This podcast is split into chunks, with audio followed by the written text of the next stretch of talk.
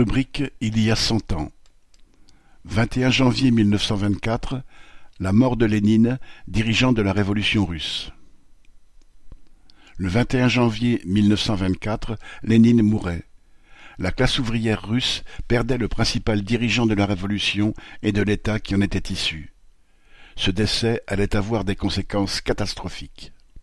Lénine a été l'exact contemporain de l'extraordinaire montée ouvrière de la fin du XIXe siècle au début des années 1920.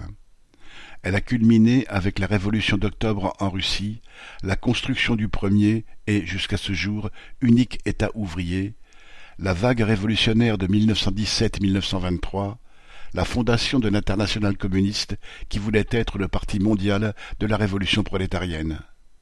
Lénine fut, avec Trotsky, le dirigeant révolutionnaire le plus éminent de cette période. Toute sa vie, tous ses choix politiques et son génie particulier l'y avaient préparé. De son vrai nom Vladimir Ilitch Ulyanov, il était né en 1870 dans la famille d'un fonctionnaire russe, responsable des écoles de la région de Simbirsk.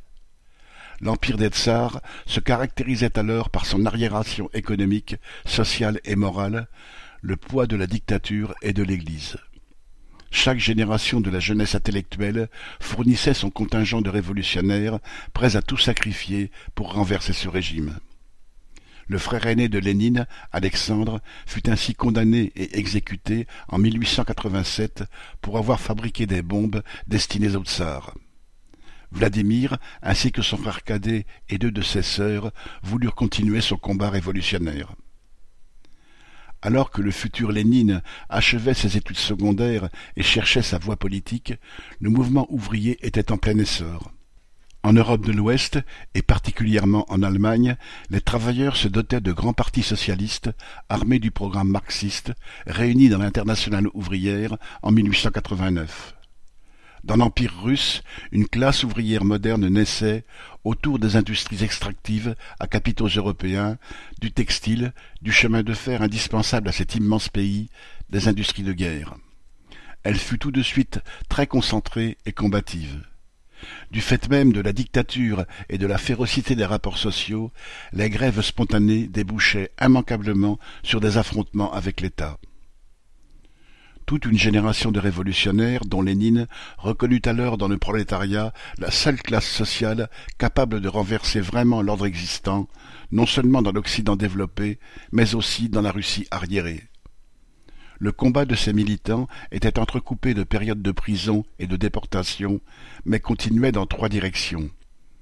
Il fallait militer parmi les travailleurs et participer à tous leurs combats approfondir les idées et se délimiter des autres courants politiques.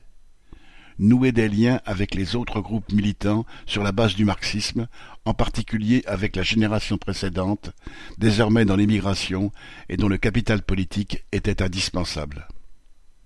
Cette activité, dans laquelle Lénine prenait une part de plus en plus importante, se concrétisa à partir de 1901 par la publication de l'Iskra, journal politique clandestin diffusé dans tous les centres ouvriers de Russie. Elle déboucha sur la constitution du Parti ouvrier social-démocrate de Russie, POSDR, en 1903. À l'occasion de ce congrès constitutif, puis dans la période qui suivit et jusqu'à la révolution de 1905 en Russie, Lénine développa deux idées forces.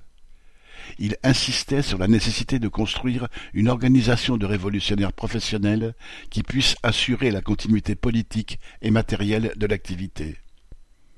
Il militait aussi pour que, dans la révolution à venir, la classe ouvrière soit préparée à prendre la tête du mouvement contre le tsarisme avec ses méthodes, en avançant ses revendications et des perspectives en lien avec le prolétariat européen.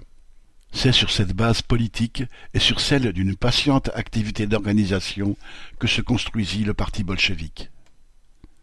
En août 1914, la grande majorité des partis de l'internationale ouvrière trahirent leurs programmes et leurs engagements, chacun se rangeant derrière sa bourgeoisie dans la guerre qui commençait. Lénine et une grande partie des bolcheviks, eux, restèrent internationalistes, affirmant qu'il fallait transformer la guerre impérialiste en guerre civile. C'est à dire, de la façon la plus directe et la plus complète, qu'on ne peut sortir de la boucherie impérialiste que par la révolution prolétarienne. À partir de 1917, les travailleurs des pays en guerre commencèrent à relever la tête et le programme de Lénine devint progressivement celui de millions de prolétaires en Russie, en Allemagne, en Italie, etc. En Russie, maillon le plus faible de la chaîne impérialiste, les ouvriers de Petrograd chassèrent le tsar en février 1917 l'activité passée de Lénine, incarnée dans le parti bolchevique, l'orientation qu'il sut donner à celui-ci rendirent possible la prise de pouvoir par la classe ouvrière en octobre 1917.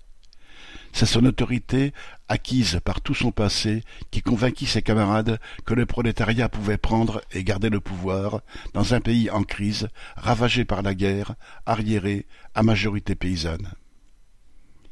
Lénine fut le principal dirigeant de cet État ouvrier qui dut faire face à de multiples difficultés. Les interventions étrangères et la résistance des anciennes classes possédantes, la désorganisation générale, la famine et le typhus. Il fut aussi le principal dirigeant de l'internationale communiste, proclamé en 1919 pour que les travailleurs du monde entier se donnent l'outil de leur libération.